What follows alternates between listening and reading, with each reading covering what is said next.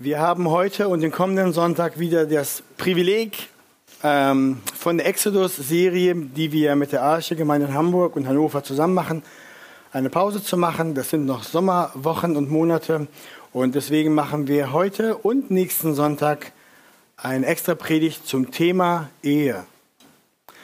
Ihr seht ja schon auf das Leid, Ehe nach dem Plan Gottes, Teil 1, Design und Ziele der Ehe. Ist ganz passend, dass wir heute Hans und Hanna hier vorne hatten. Als Beispiel haltet sie im Hinterkopf und wir wollen dann jetzt Zeit nehmen, um zusammen in das Wort Gottes zu schauen. Ich bete noch vor der Predigt. Vater, unser Herr, Schöpfer aller Dinge, wir bitten dich, dass du heute durch dein Wort zu uns sprichst und an diesem wichtigen Thema uns hilfst und uns zeigst, was dein Plan ist, wie dein Design aussieht dass du uns hilfst auch, dass sich unsere Leben verändern, wenn die nicht passend sind zu dem, was dein Wort uns zeigt. Bring dadurch auf alle Fälle eine Stärkung und Zurechtbringung. Die Ehe und die Familie ist unter Beschuss, vom Aussterben bedroht. Ich bitte dich, dass du deiner Gemeinde hilfst, an dieser Stelle festzustehen und auch zu sehen, dass dein Plan darin nichts anderes als Güte und Gnade und Liebe ist. Das ist der beste Plan. Und so funktioniert's. Sprich zu uns heute und baue deine Gemeinde auf zu deiner Ehre, Herr. Amen. Ehe, Liebe, Beziehung, Sexualität ist eines der größten Themen in unserer Gesellschaft. Lieder werden geschrieben, Filme werden gedreht und selbst Actionfilme werden immer ein bisschen mit äh, Liebe und solchen Dingen bestreut, weil das halt sehr gut äh, sich verkaufen lässt und dann klingelt es in den Kassen ordentlich. Wie viele Lieder haben wir schon gehört im Radio darüber, ich vermisse dich und du hast mein Herz gebrochen und ja, ja, ja eine Menge. Sehr viele, die meisten Lieder wahrscheinlich handeln davon. Es ist aber nicht nur, dass das jungen Menschen, Teenies und Jugendlichen äh, in den wilden Jahren sich damit beschäftigen, sondern Millionen von Menschen schalten jeden Tag ein und schauen unzählige Filme und Serien, wo es um Ränke und Intrigen der menschlichen Beziehung geht zwischen Mann und Frau und so weiter und so fort. Das ist ein heißes Eisen. Und Manchmal findet man auch gute Beispiele in diesen Filmen und Serien von Loyalität, Treue, Hingabe. Manchmal sogar ein Hauch von aufopferungsbereiter, selbstloser Liebe. Ähm, aber unterm Strich müsste man eigentlich den populären Medien unserer Zeit zum Thema Liebesbeziehung ein ganz schlechtes Zeugnis ausstellen. Also, und wer sogar auf die Idee kommt, seine Beziehungen mit, dem, mit Menschen um sich herum, insbesondere in der Ehe, nach dem Motto, nach dem Rezept von Hollywood, Bollywood und Deutscher Filmakademie zu bauen, der findet sich in Teufels Küche wieder. Und ich übertreibe nicht. Schlimmer noch, wir haben konkrete Bewegungen in unserer Gesellschaft, die es sich zum Ziel gemacht haben, das Verständnis von Ehe umzudefinieren, das Verständnis von Rolle von Mann und Frau umzudefinieren und eine antibiblische Form auch selbst da hineinzubringen, was überhaupt ein Mensch ist im Gender, in der Ideologie. Das heißt, wenn ich sage, die Ehe ist vom Aussterben bedroht, dann mache ich keinen Spaß. Also es tut uns große Not, dass wir uns mit diesem Thema beschäftigen und ganz genau wissen, was der Schöpfer aller Dinge, der Macher der Ehe, der Schöpfer des Menschen und der menschlichen Beziehung, was er sich dabei gedacht hat. Deswegen lasst uns gleich reinschauen in das Wort Gottes, was er zum Thema Liebesbeziehungen zwischen Menschen gesagt hat, wie er es geplant und geordnet hat. Wir wollen sein Wort aufschlagen und dann sehen, was seine Pläne und Ordnungen sind und wie wir uns daran erfreuen können. So viel gesagt, gehen wir gleich zum ersten Punkt, das Design der Ehe. Um Gottes Design für die Ehe zu sehen, müssen wir gleich die Bibel vorne aufschlagen. Ganz vorne. Und das machen wir auch. Wir lesen aus 1. Buch Mose, Kapitel 2. Wir haben es auf den Bildschirmen. Wer mag, kann es auch gerne mit aufschlagen. Wir lesen 1. Mose, Kapitel 2, die Verse 18 bis 25. Und Gott, der Herr, sprach, es ist nicht gut, dass der Mensch allein sei. Ich will ihm eine Gehilfin machen, die ihm entspricht. Man könnte auch sagen, einen Beistand, eine Hilfe als sein Gegenüber. Und Gott der Herr bildete aus dem Erdboden alle Tiere des Feldes und alle Vögel des Himmels und brachte sie zu dem Menschen, um zu sehen, wie er sie nennen würde. Und damit jedes lebendige Wesen den Namen trage, den der Mensch ihm gebe. Da gab der Mensch jedem Vieh und Vogel des Himmels und allen Tieren des Feldes einen Namen. Aber für den Menschen fand sich keine Gehilfin, die ihm entsprochen hätte. Da ließ Gott, der Herr, einen tiefen Schlaf auf den Menschen fallen. Und während er schlief, nahm er eine seiner Rippen und verschloss ihre Stelle mit Fleisch. Und Gott, der Herr, bildete die Rippe, die er von dem Menschen genommen hatte, zu einer Frau und brachte sie zu dem Menschen.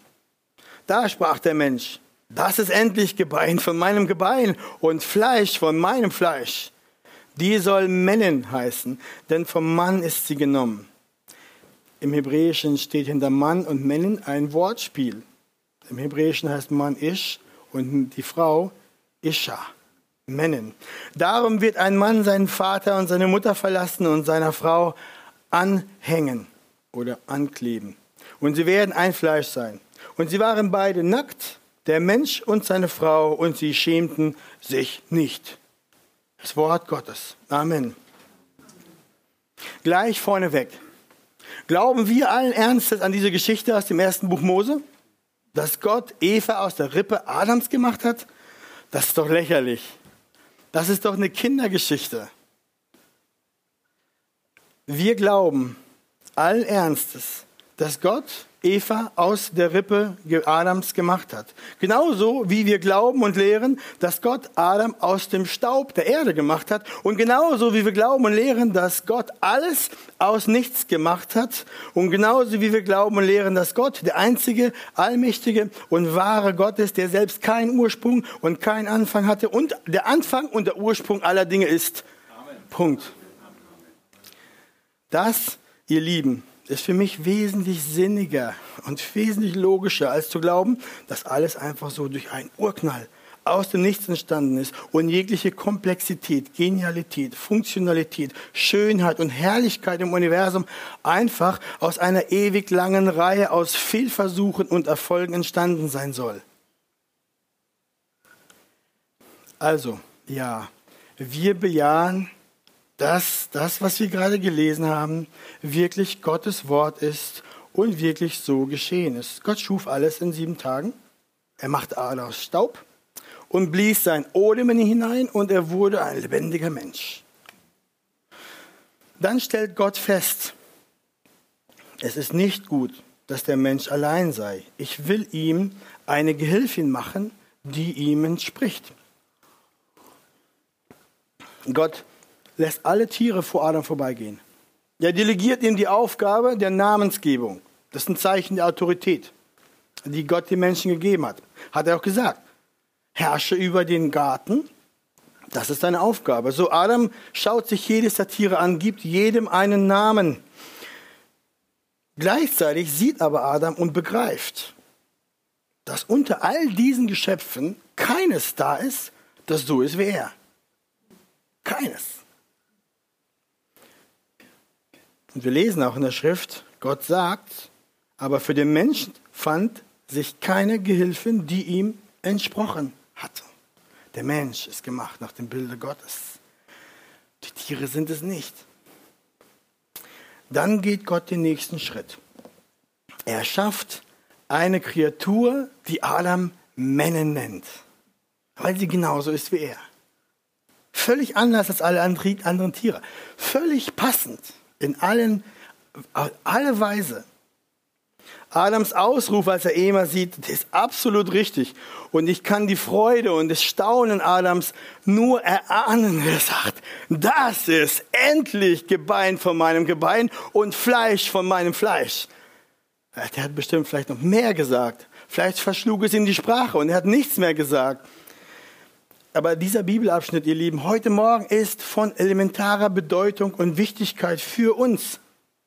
Nächsten Sonntag werde ich mehr darauf achten, wie das ist in der Ehe und darüber sprechen, wie Christus und das Evangelium den Unterschied macht. Aber bevor wir dahin kommen, müssen wir heute das Fundament legen. Und ihr werdet euch wundern, das Fundament ist das, was unter Beschuss steht. Das Fundament ist das, wo dran gerüttelt und gewackelt wird. Dieser Vers und dieser Abschnitt ähm, wird im Rest der Bibel immer dann zitiert, wenn es um Ehe geht. Matthäus 19, Markus 7, Epheser 5, 31 und andere Stellen kommen immer wieder zurück zum Anfang hierher und deswegen fangen wir hier an. Wir sehen aus dieser Passage, dass Gott den Menschen geschaffen hat. Und er hat ihn geschaffen in eine Beziehung mit sich selbst und dann auch mit anderen Menschen, um darin zu leben. In der Regel wird es auch so sein, dass Männer und Frauen, wenn sie einer Reife zugenommen haben, heiraten und eine Familie gründen. Das ist der natürliche Gang der Dinge, wie Gott sie von Anfang an geschaffen hat. Das heißt aber nicht, dass alle Menschen gleich einen Ehepartner finden oder einen von Gott gestellt kriegen. Die Leitung Gottes an dieser Stelle für einen jeden Christen ist individuell und erfordert ein Nachfolgen im Vertrauen und Aufschauen zu Gott an dieser Stelle. Wir sind eingeladen von der Schrift, wenn wir eine Frau oder einen Mann wünschen und danach suchen, dass wir dieses Anliegen unserem Herrn mitteilen, der uns liebt und seine Wege mit uns geht. Manchen führt er so, einen anderen führt er so. Manche heiraten gar nicht, weil der Herr sie für den Dienst in seinem Reich bestimmt hat. Und deswegen, wenn du heute Morgen hier sitzt und dieses Anliegen hast, dann denk nicht, die Predigt ist nicht für dich, sondern nimm das mit und bereite dich vor. Bete, bewege das Anliegen für Gott. Und alle anderen, die heute Morgen hier sitzen und nicht mehr verheiratet sind, hört trotzdem aufmerksam zu. Es ist wichtig, dass alle unsere Herzen nach dem Wort Gottes in diesem Thema geformt sind, auf das die Braut, die Gemeinde erstarkt in dieser Zeit, in der wir leben. Dies gesagt, lasst uns gleich zu Punkt 1, das Design der Ehe, einem Vers aus diesem Abschnitt genau anschauen. Und das ist Vers 24. Wir lesen, darum wird ein Mann seinen Vater und seine Mutter verlassen und seiner Frau anhängen und sie werden ein Fleisch sein. Gott sagt, der Mann wird seinen Vater und seine Mutter verlassen, um seiner Frau anzuhängen. Verlassen bedeutet zuerst trennen. Das heißt, die alte Familienbeziehung wird auf eine Weise getrennt, damit eine neue Familienbeziehung entsteht. In Anwendung bedeutet das Mann, wenn du heiratest, dann gründest du eine neue Familie. Die Art und Weise, wie du nun mit deinen Eltern und mit deinen Geschwistern bist, die ändert sich. Das kann nicht so bleiben wie vorher. Du kannst nicht Haupt deiner Familie sein und gleichzeitig bei Mama immer sitzen und am Zipfel hängen. Das funktioniert nicht. Deswegen verlassen bedeutet trennen. Verlassen bedeutet auch, eine neue Gemeinschaft entsteht. Der neue Nukleus, also der Zellkern deiner Familie, besteht primär aus dir, Mann, und deiner Frau. Alle anderen zunächst sind an zweiter Stelle. Aus unserem Kontext heraus sehen wir auch gleich, Eva wird als Gehilfin gemacht. Gleich am Anfang nennt Gott Eva so Gehilfin. Also, Eva ist die Gehilfin für Adam. Als solche ist sie geschaffen. Dazu ist sie auf einmalige Weise ausgerüstet und befähigt. Von Gott, dem Schöpfer, so geformt, dass das passt. Wir sehen dann auch in Vers 24, Mann wird Vater, Mutter verlassen und seiner Frau anhängen. Das Wort steht dafür, dass zwischen dem Mann und die Frau eine neue, besondere Beziehung entsteht, die anders ist als alle anderen Beziehungen in der Welt. Dieses Anhangen, das nennen wir Ehebund. Ein Bund ist etwas Starkes, etwas, ist kein Vertrag. Es ist ein Bund ist ein unabänderliches, göttlich auferlegtes Rechtsabkommen zwischen Gott und dem Menschen. Und in diesem Bund hat Gott die Beziehungen festgelegt. Es ist nicht, also auf die Ehe angewandt ist das, ist das, ist die Ehe zwischen Mann und Frau ein Bündnis, das von Gott kommt, das unabänderlich ist. Ja? Wenn wir im Alten Testament schauen, dann klagt der Prophet Malachi das Volk Israel ihrer Sünde an und er sagt, ihr fragt warum? Davor hat er viele Dinge gesagt, warum Gott das Volk strafen wird. Und er sagt, ihr fragt warum? Ja, weil der Herr Zeuge war zwischen dir und der Frau deiner Jugend, der du nun untreu geworden bist, obwohl sie deine Gefährtin und die Frau deines Bundes ist. So sieht Gott die Ehe, so betrachtet er das. Das ist kein kleines Ding. Das ist nicht eine Freundschaftsbeziehung oder eine, eine Beziehung aus Funktionalität. Ehe ist ein Bund. Ehe ist kein Vertrag. Es ist kein Vertrag, der einfach aufgelöst werden kann und auch keine Bestellung, die eben mal bei Amazon Prime storniert werden kann. Gottes Wort bezeugt auch, dass der Ehebund auf die Dauer des Lebens geschlossen wird. Das sehen wir in Römer 7. Denn die verhärtete Frau ist durch das Gesetz an ihren Mann gebunden, solange er lebt. Wenn aber der Mann stirbt, so ist sie von dem Gesetz des Mannes befreit. Also, ihr jungen Leute, wenn ihr diesen Schritt gehen wollt und darüber nachdenkt, vergesst nicht, das ist eine der wichtigsten zwei Entscheidungen deines Lebens. Die erste, deine Entscheidung für Jesus, die zweite, die Entscheidung für deine Frau oder für deinen Mann. Und Jesus lehrt die Juden, wenn nun Gott zusammen, wen, was nun Gott zusammengefügt hat, das soll der Mensch nicht scheiden. Markus 10, Vers 9. Die Schrift lehrt, die Ehe ist etwas Festes, etwas Lebenslanges. Etwas, das Gott eingerichtet hat. Im Fall einer Eheschließung zwischen Mann und Frau bringt er sie zusammen und macht sie zu einem Fleisch, zu einer Person. Und wir wollen als Gemeinde das predigen, ohne das zu reduzieren, auf das wir die Gemeinde stärken und hochhalten. Scheidung sollte in allen Teilen, in den Ehen die Ausnahme und die letzte Option sein. Zum Thema Ehescheidung gibt es viel zu sagen. Ich will das jetzt nur anreißen. An dieser Stelle sage ich nur, wenn es wirklich schwerwiegende Gründe gibt, über eine Scheidung zu sprechen, dann muss die Situation im Lichte des Wortes Gottes betrachtet werden, um dann zu entscheiden, ob eine Scheidung gerechtfertigt ist und der richtige Weg. Wenn möglich aber ist das Ziel zuerst, dass die Ehe zurechtgebracht wird und wieder heil wird. Das letzte Merkmal, das wir aus Vers 24 hervorheben möchten, ist, und sie werden ein Fleisch sein. Dieses ein Fleisch sein, das inkludiert ein Merkmal der Ausschließlichkeit. Ja, wir lehren, dass die Ehe von Gott gemacht zwischen einem Mann und einer Frau ist. Das ist von Anfang an so gewesen. Das ist sein Plan. Das heißt sofort, ein Mann und eine Frau und nicht noch eine Freundin und noch ein paar andere oder noch ein Freund, noch ein paar andere. Nein, das Thema der Einfleischwerdung ist ein, eins der Exklusivität. Es schließt alles andere aus und das besteht nur aus einem Mann und einer Frau im Bund zusammengebracht unter Gott, vor Gott. Obwohl im Alten Testament sehen wir, Gott hat es geduldet, dass viele reiche und wohlhabende Männer mehr als eine Frau hatten. Es war auch ein Zeichen des Wohlstands. Man musste die Frau versorgen können, aber nichtsdestotrotz, Gott hat es geduldet. Aber wir lehren und stehen dafür ein, so wie das Neue Testament auch. Das ist richtig.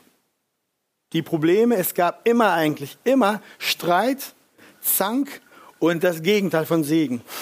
Fluch über die Familien und Ehen. Gott hat das so nicht gewollt am Anfang. Wir sehen auch, dass die Bibel explizit in 2 Timotheus sagt, oder Jesus sagt das. Am Anfang der Schöpfung aber hat Gott sie als Mann und Frau erschaffen und hat sie zusammengebracht. Gott hat nicht Adam gemacht und ihm drei Evas gemacht oder andersrum. Nein, das war eine exklusive Schaffungsgeschichte, wo er eine Ehe gemacht hat. Das war der Stand, das war der Start der Menschheit. Und wir sehen auch, das Neue Testament bekräftigt das. 2 Timotheus 3,2 für die Ältesten in den neuen testamentlichen Gemeinden schreibt das Wort auch explizit vor. Nun aber ein Aufseher muss untadelig sein und Mann einer Frau. Darum halten die Gemeinden das auch so. Das ist biblisch und von Anfang an Gottes Design.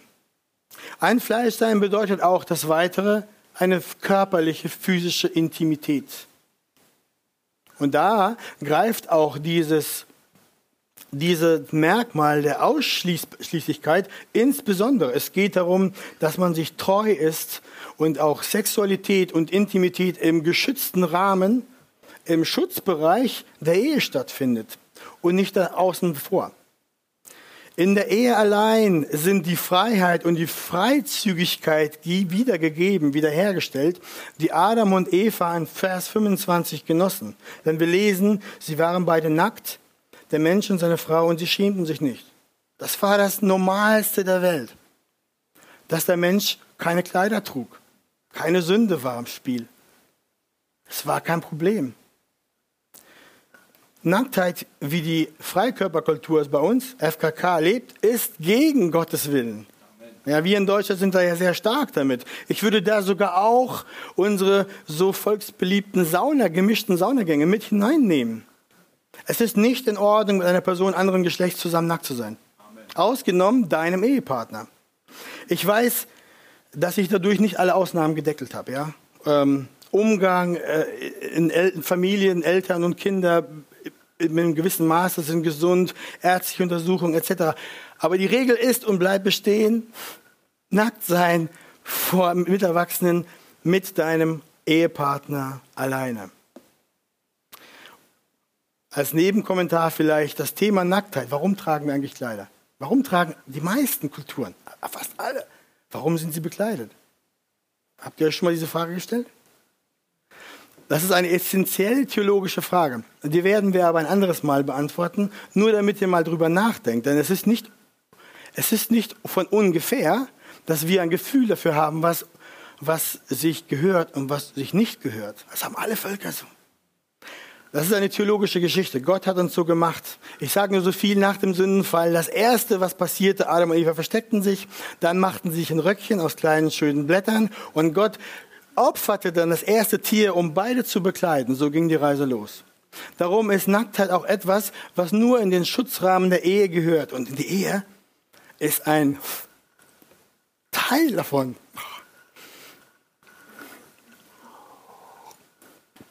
Ist ein Teil des Heilsplanes Gottes, der Ausarbeitung, der Wiederherstellung der gefallenen Schöpfung. Ich sage nur so viel, wir machen weiter. Also, in die Ehe allein gehört die Freiheit der Nacktheit ohne Scham und Schande zwischen Ehemann und Ehefrau. Und die, Ehe ist auch der, der einzige Ort für, für sexuelle, körperliche Zuneigung und Berührung. Diese gehören in den Schutzraum der Ehe, sind darin gut, sind darin ermutigt, sind darin gesegnet.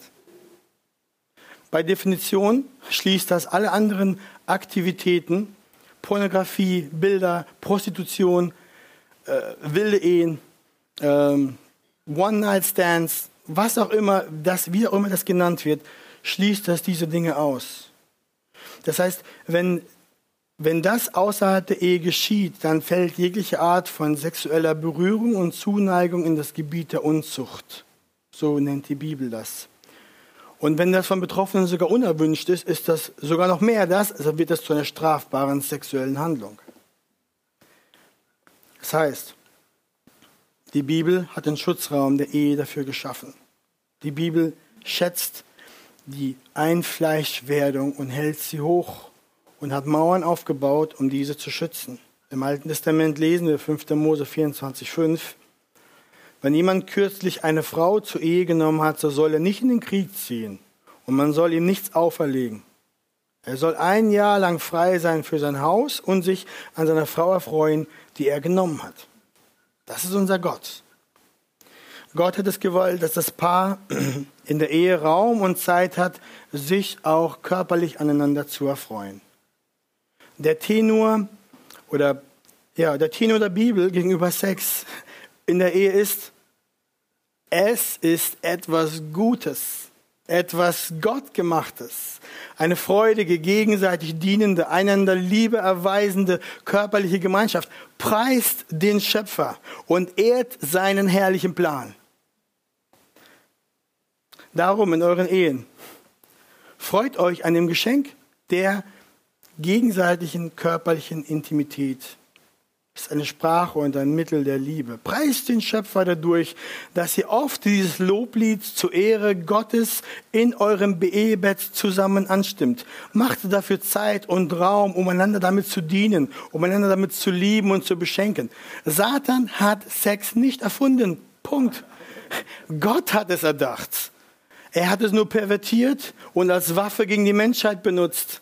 Etwas, das so heiß angepriesen wird, dass jeder es haben will und gleichzeitig so in den Dreck geschmissen wird, dass es nichts wert ist.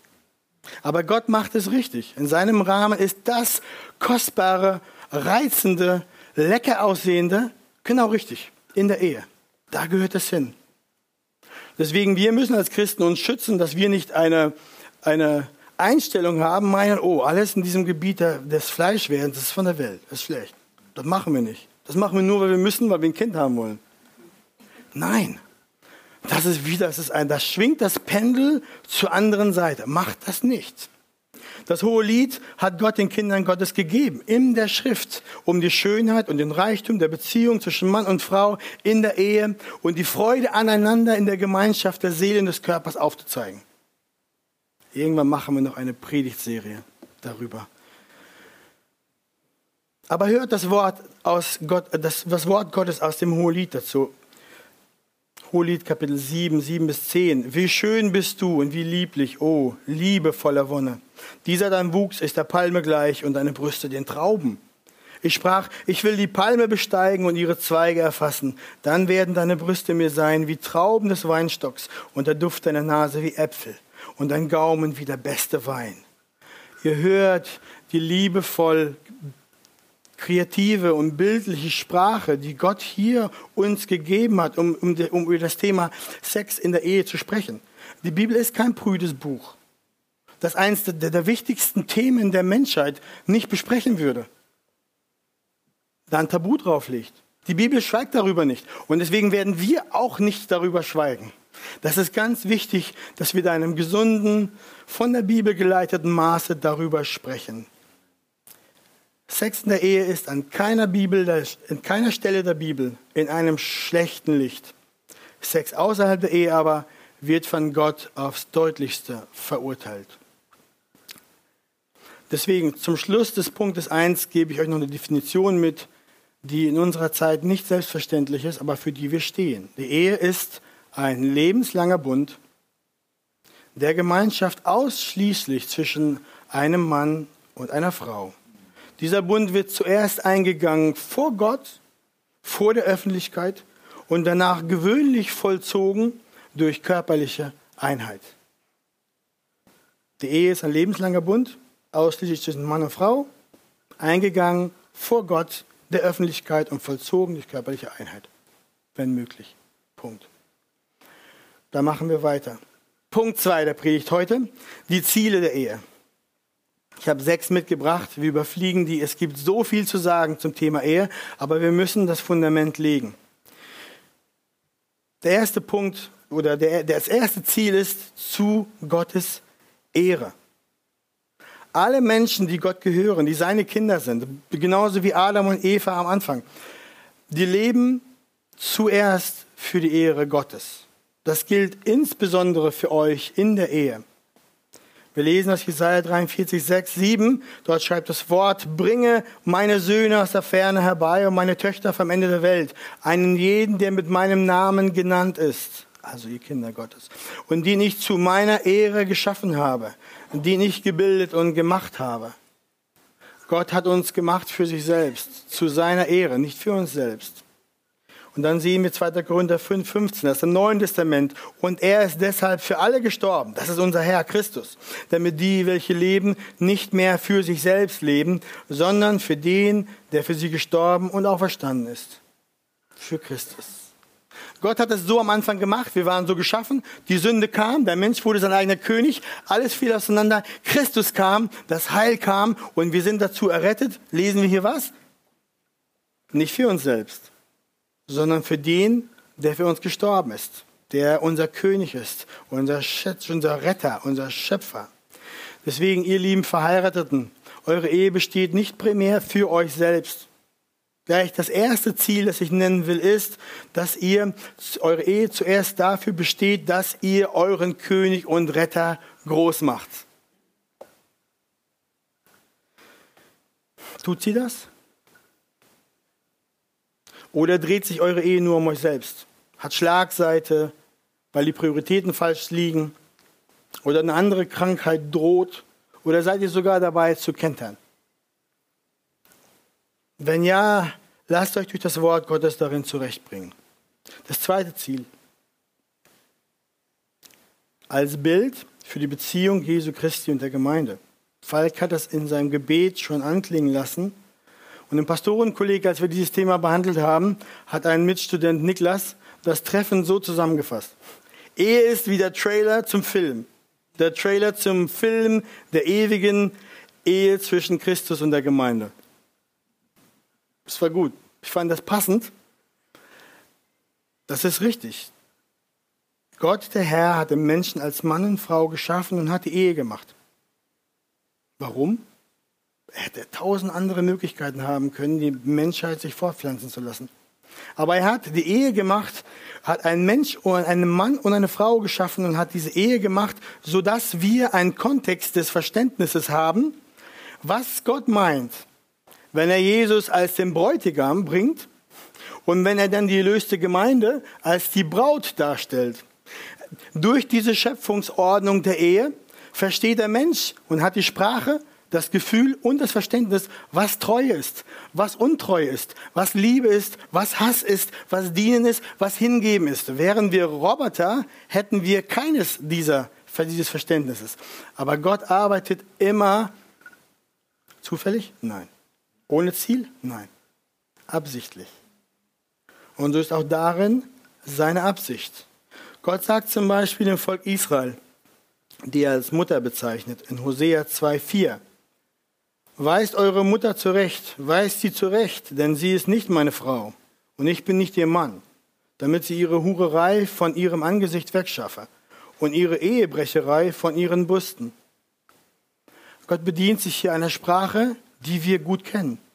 Und wenn jemand das durchlebt hat, auch schmerzlich kennt. Aber die Begriffe Frau, Mann, Hurerei, Ehebrecherei, das verstehen wir. Wir wissen, was spricht Gott von einer wirklichen physischen Ehe zwischen ihm und dem Volk Israel? Nein. Es geht um die Beziehung, um das Herz. Oder an anderer Stelle spricht Gott zu seinem Volk, Jesaja 54,5. Denn dein Schöpfer ist dein Ehemann. Herr der Herrscharen ist sein Name. Die Sprache ist klar. Geht durch die ganze Bibel durch. Paulus erklärt dann für uns treffend und deckt dieses Mysterium auf in Epheser 5 und sagt, deshalb, äh, denn, ja, deshalb, Epheser 5, 31, deshalb wird ein Mann und Vater seine Mutter verlassen. Deshalb wird ein Mann seinen Vater und seine Mutter verlassen und seiner Frau anhängen und die zwei werden ein Fleisch sein.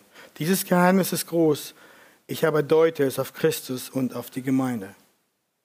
Christus und die Gemeinde war von Gott geplant, bevor Adam geschaffen wurde, bevor er Mann und Frau machte, vor Grundlegung der Welt. Darum hat Gott diese Sprache, darum hat Gott dieses, dieses, diese Form, die Menschheit so geschaffen. Und in der Offenbarung lesen wir über das Hochzeitsfest Christi zu seiner Braut der Gemeinde. Lasst uns fröhlich sein und jubeln und ihm die Ehre geben, denn die Hochzeit des Lammes ist gekommen und seine Frau hat sich bereit gemacht. Nebenbei gemerkt, im Himmel gibt es keine Ehe mehr, denn das Bild der Ehe hat ausgedient, weil das große, wahrhaftige Bild ist gekommen. Dann ist die Frage für dich, ist deine Ehe ein gutes Bild für Christus und die Gemeinde? Nimm diese Frage mit. Schreib sie dir auf. Nächsten Sonntag werde ich zu diesem Thema der Ordnung und der Einheit in der Ehe mehr sagen.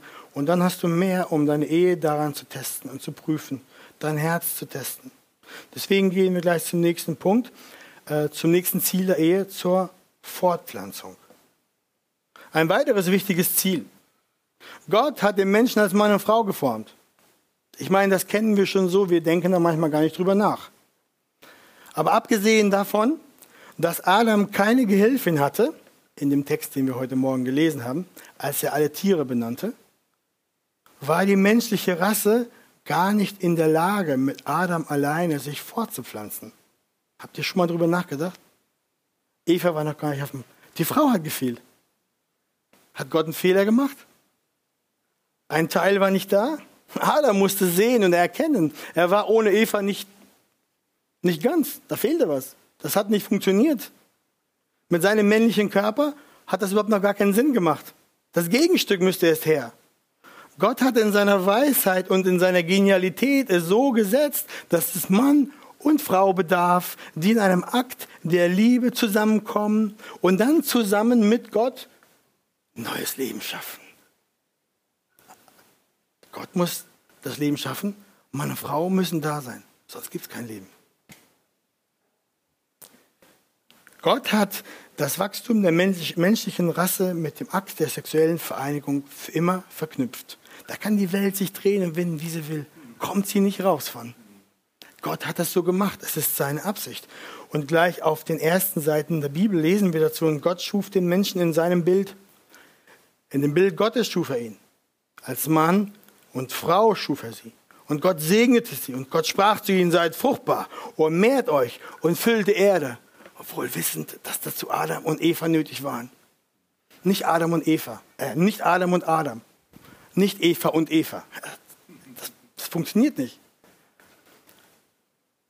Dazu schafft Gott Adam und Eva und macht sie in eine Ehe eins. Das ist die gottgeschaffene Ordnung für den Menschen. Das ist sein Design. Darum, kurz gesagt, gleichgeschlechtliche Beziehungen, selbst wenn sie von Mensch und Staat als Ehe anerkannt werden, sind keine gottgewollten Beziehungen und stehen auch nicht unter seinem Segen. Sie entsprechen nicht dem göttlichen Design, das der Vermehrung des Menschen dient und die anderen Ziele auch abdeckt. Das sagt Römer, genau. Dann schauen wir weiter. Ein weiteres Ziel ist es, der Ehe, zur Freude. Unser Gott ist so gut. Er hat es nicht vernachlässigt, dass der Mensch auch eine Freude hat an der Beziehung, in die er gestellt ist. Wir lesen Sprüche 5 dazu, passend. Deine Quelle sei gesegnet. Freue dich an der Frau deiner Jugend. Ihre Busen sollen dich allezeit sättigen. Von ihrer Liebe sollst du stets entzückt sein. Die Bibel spricht Klartext. Rein und sauber, ohne sich zu ducken und sich zu verstecken, wo es nicht nötig ist. Gott hat die Quelle, sei gesegnet, die Quelle ist die Beziehung, der Liebesbeziehung zwischen einem Mann und seiner Frau, einer Ehefrau und ihrem Mann. Ihr merkt, das Wort Gottes ist an dieser Hinsicht klar. Es redet Klartext. Diesen Vers hatten wir schon, das Hohelied 7, Vers 7. Wie schön bist du und wie lieblich. Oh, Liebe voller Wonne. Das Wort, das deutsche Wort Wonne ist ein altes Wort. Das ist voller Genüsse Beglückung, Befriedigung. Oh, welch eine Wonne. Es ist nicht Zähne ziehen, es ist nicht zum Zahnarzt gehen, verheiratet zu sein. Ja, unser Gott ist groß, er ist gut, er hat einen guten Plan. Es ist nicht ein Schmerz dauernd in meinem Rücken mit meiner Frau zusammen zu sein. Nein, es ist eine Freude. Oh, Liebe, voller Wonne. Das ist das Ziel. Das ist der Design. Das ist das, was Gott geplant hat. Ihr Verheirateten, das muss euch heute Morgen ermutigen. Gott ist ein überfließend guter Gott. Er hat die Ehe nicht gemacht als ein funktionelles Ding, das einen Zweck erfüllt, sondern er hat darin eine Quelle klarer, sprudelnder Freude hineingelegt. Die 50 Jahre alt.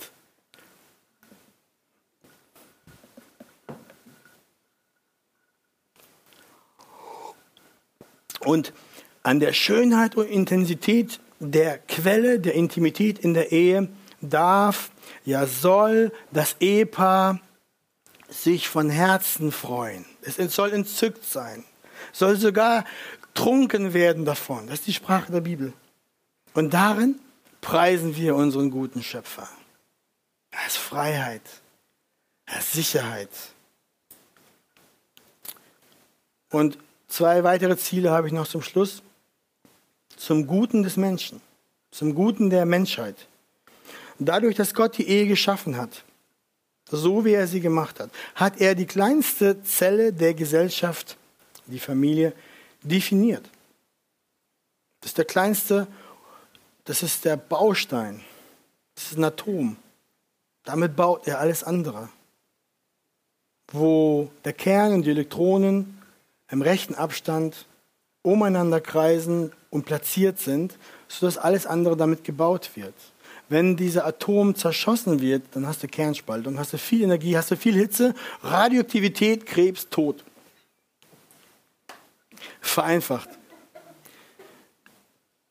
Eine Ehe besteht aus einem Vater und einer Mutter, die sich lieben und aus deren Liebe Kinder entspringen, sind ein Segen für die Gesellschaft. Da kann die Gesellschaft sagen, was sie wollen. Andere Familienkonstrukte können sie ausprobieren. Das sind Menschenexperimente, das sind Versuche, die nicht ganz gesund sind. Gelinde gesagt. Gott spricht und Gott der Herr sprach, es ist nicht gut, dass der Mensch allein sei. Und daraufhin schafft er Eva. Und daraufhin macht er die Ehe. Und im Kern ist da eine Beziehung, die jetzt das Leben lang hält. Das Buch der Prediger liegt, lehrt auch über die Ehe und das ist wichtig, dass wir uns anschauen. Es ist besser, dass man zu zweit ist als allein. Ehe. Denn die beiden haben einen guten Lohn für ihre Mühe.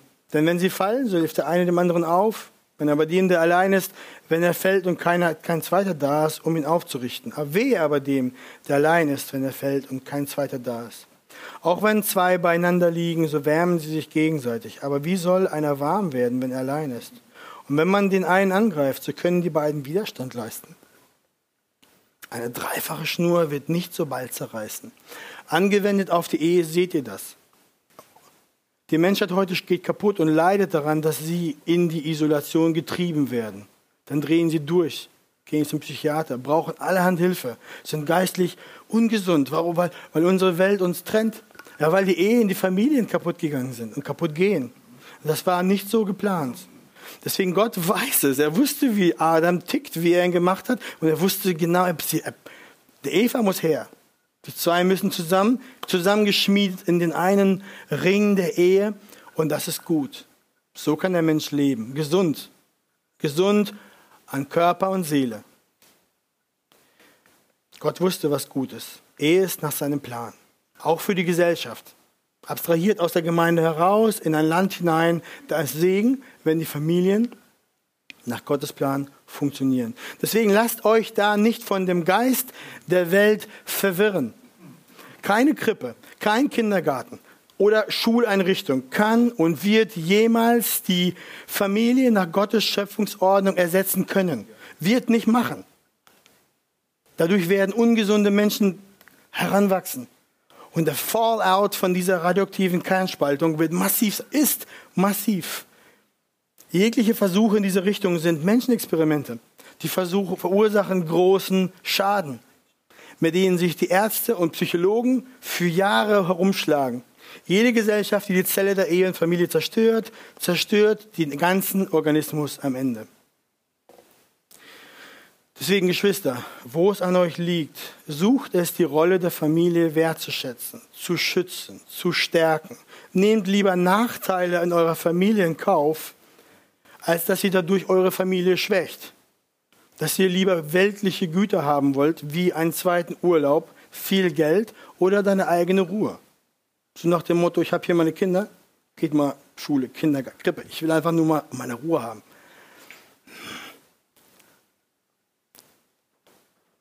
Ihr seid ein Segen für die Gemeinde und die Welt, wenn ihr eine Familie nach Gottes Plan seid und da euch vom Wort Gottes verändern lasst und dem entgegensteht, was die Welt euch auf allen Kanälen, die ihr empfangt, etwas anderes zeigt und lehrt. Und das letzte Ziel der Ehe, das ich heute erwähnen will, ist zur Heiligung. Nicht ganz intuitiv, oder? Zur Heiligung. In meinem Studium ist mir ein Buch zur Ehe von Gary Thomas in die Finger gekommen und der Titel lautete damals Heilige Ehe. Was ist, wenn Gott die Ehe gemacht hat, um dich heilig zu machen, mehr als um dich glücklich zu machen? Der Titel gab mir damals zu denken.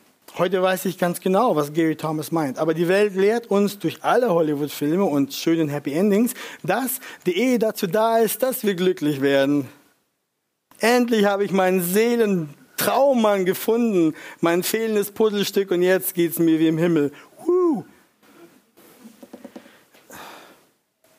Wenn wir heiraten und meinen, unsere Traumprinzessin der Prinzen gefunden zu haben, den wir meinen, zu unserem Glück und zur Erfüllung nötig zu haben, dann sind wir einer ganz ausgefeilten Lüge aufgesessen.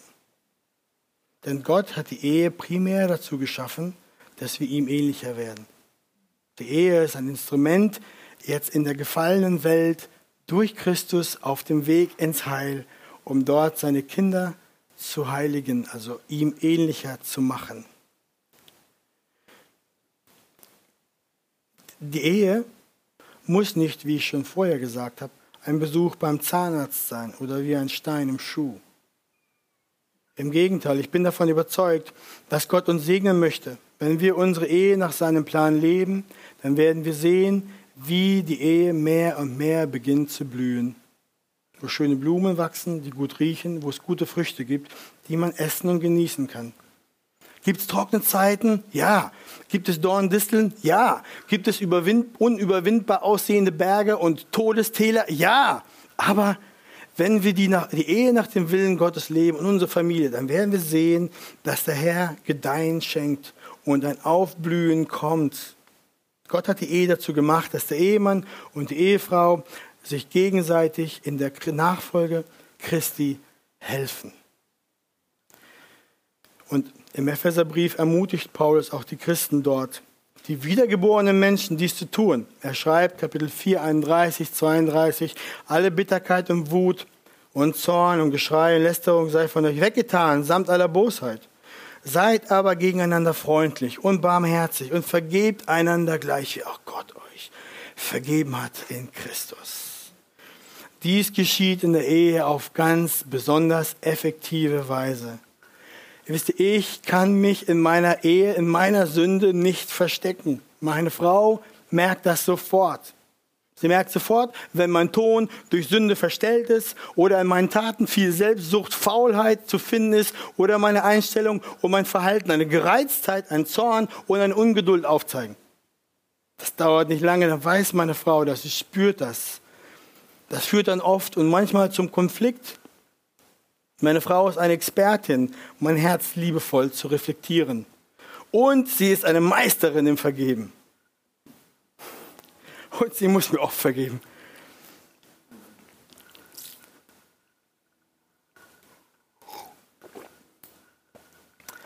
Und mir begegnen auch Situationen, in denen ich meiner Frau vergeben muss. Und barmherzig sein muss. Genauso wie Christus mir barmherzig gewesen ist und mir alles vergeben hat. Wie das Evangelium unsere Ehe verändert, dazu werden wir noch kommen. Aber mehr noch, liebe Geschwister, in den Ehen. Ihr habt die Aufgabe, einander in der Heiligung zu fördern. Paulus schreibt in Epheser 5, 28 bis 29 im gleichen Brief, also ein Kapitel weiter. Ebenso sind die Männer verpflichtet, ihre eigenen Frauen zu lieben wie, ihren eigene, wie ihre eigenen Leiber. Wer seine Frau liebt, der liebt sich selbst. Denn niemand hat je sein eigenes Fleisch gehasst, sondern er nährt und pflegt es gleich wie der Herr die Gemeinde.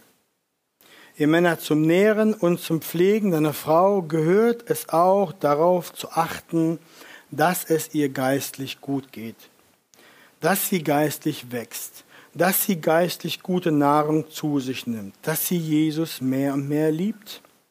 Das machst du zuerst dadurch, dass du Jesus mehr liebst und dass du vorangehst im Lesen des Wortes Gottes und im stetigen Gebet, dass du ihr hilfst im Wort, im Gebet, in der Gemeinschaft der Gläubigen zu bleiben, dadurch, dass du all das selber dienend als Beispiel, als Vorbild machst.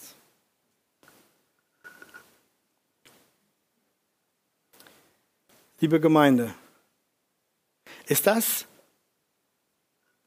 ist das Thema eine Predigt, ist diese Predigt nur für Verheiratete? Dieses Thema ist sicherlich besonders wichtig für die ungefähr 20 Ehepaare, die unter uns sind. Und auch für all diejenigen, die erhoffen und beten zu heiraten. Aber ich bin auch felsenfest davon überzeugt, dass es für uns alle anderen wichtig ist, Gottes Wort und Lehre zu diesem Thema zu kennen und zu bejahen. Die biblische Ehe ist als Gott geschaffene Ordnung in unserer Welt vom Aussterben bedroht, wird von vielen Seiten angegriffen und beschossen. Deswegen betet für die Ehen, die noch geschlossen werden. dass es Ehen werden nach Gottes Plan. Also nicht ganz so super abstrakt, alle Ehen der Welt. Fangt doch einfach mal an, für die Ehen hier bei uns zu beten. Die da sind, denen es entweder gut geht oder schlecht geht, für die jungen Ehen, für die, die noch kommen, für die Jugend, für die Teenies, für die Kinder. Dass die Kinder in guten Ehen aufwachsen, dass sie ein gutes Vorbild haben, dass die Jugendlichen wissen, was das Wort lehrt, dass sie gute Ehemänner und Ehefrauen werden. Das ist ein wichtiges Thema, ein wichtiges Gebiet. Denn gute, stabile, gesegnete Ehen bringen Segen über die Kinder, über die Kindeskinder, über die Kindeskindeskinder. Wenn du dir das mal überlegst, die Ehen, die Familien, Vater und Mutter haben einen Einfluss auf Generationen und haben einen Einfluss darauf, dass es der Gemeinde Christi gut geht oder nicht. Und nebenbei gesagt, einen Einfluss in unserer Gesellschaft die armen Lehrer, was die auszuhalten haben, echt jetzt. Die können die Kinder nicht erziehen, leiden aber an dem massiven Zerfall, dass die Kinder einfach in der Schule machen, was sie wollen. Schwierig. Und dann freuen die sich, wenn die mal ein Elternpaar treffen und mit ihnen sprechen und sagen, eure Kinder, die hören, wenn man ihnen mit ihnen spricht. Die benehmen sich wie normale Menschen. Das ist doch gut. Deswegen, also es hat auch einen Effekt auf unsere Gesellschaft. Und noch wichtiger, steht von der Schrift, seht von der Schrift, seht von der Schrift heute Morgen auch nun in Ansätzen, dass wie in allen Dingen, auch für die Ehe, der Plan Gottes der beste ist. Das Design für die Ehe aus dem liebevollen Wesen und der unendlichen Weisheit unseres Gottes entspringt. Nicht aus einem Hirngespinst von irgendeinem Soziologen und irgendeinem Psychologen oder irgendjemand anderem, der meint, oh, wir geben den Kindern keine Bezeichnung mehr, ob es ein Junge oder ein Mädchen ist. Die sollen sich das aussuchen. Das ist doch eine gute Idee, oder nicht? Nein, Gott ist der Schöpfer und er weiß besser. Das ist sein Plan aus seinem liebevollen Wesen und aus seiner unendlichen Weisheit. Ein Abweichen von diesen Dingen bringt großes Leid und Not für die Menschheit. Ein Leben nach Gottes Plan aber bringt Segen und Stärke. Deswegen lasst uns zusammen unseren Schöpfer preisen, dafür, wie er Mann und Frau gemacht hat, wie er alles geordnet hat. Darin liegt seine Liebe zu uns und über uns. Darin offenbart er uns seine Gnade und seine Güte. Und du, Bruder und Schwester, wenn du heute Morgen merkst, dass du in deiner Ehe viele Sünden hast, dass du in viel Elend steckst, dann rufe ich dir heute Morgen zu, kehre um. Tu Buße. Stelle dich dem Wort Gottes. Versöhne dich mit deiner Frau oder deinem Mann. Setz dich zusammen. Studiere das Wort Gottes. Beginne deine Ehe dadurch zurechtzubringen, dass du das Wort Gottes und den Heiligen Geist da reinlässt. Durch das Werk unseres Heilands am Kreuz besteht für jede Ehe Hoffnung. Durch das Wort Gottes kann Licht und Leben in die erkrankten Themen deiner Ehe kommen. Wenn du Hilfe brauchst, suche die Hilfe in der Gemeinde. Lauf nicht erst nach Hintereichingen. Geh in deine Gemeinde und such dir Hilfe. Sprich uns an oder sprich mit Vertrauten, aber sprich jemand an. Hol dir Hilfe. Ich schließe heute die Predigt mit Worten aus dem zweiten Korintherbrief. Habt ihr schon davor euch? Im Übrigen, ihr Brüder, freut euch, lasst euch zurechtbringen. Lasst euch ermahnen, seid eines Sinnes haltet Frieden, so wird der Gott der Liebe und des Friedens mit euch sein. Amen.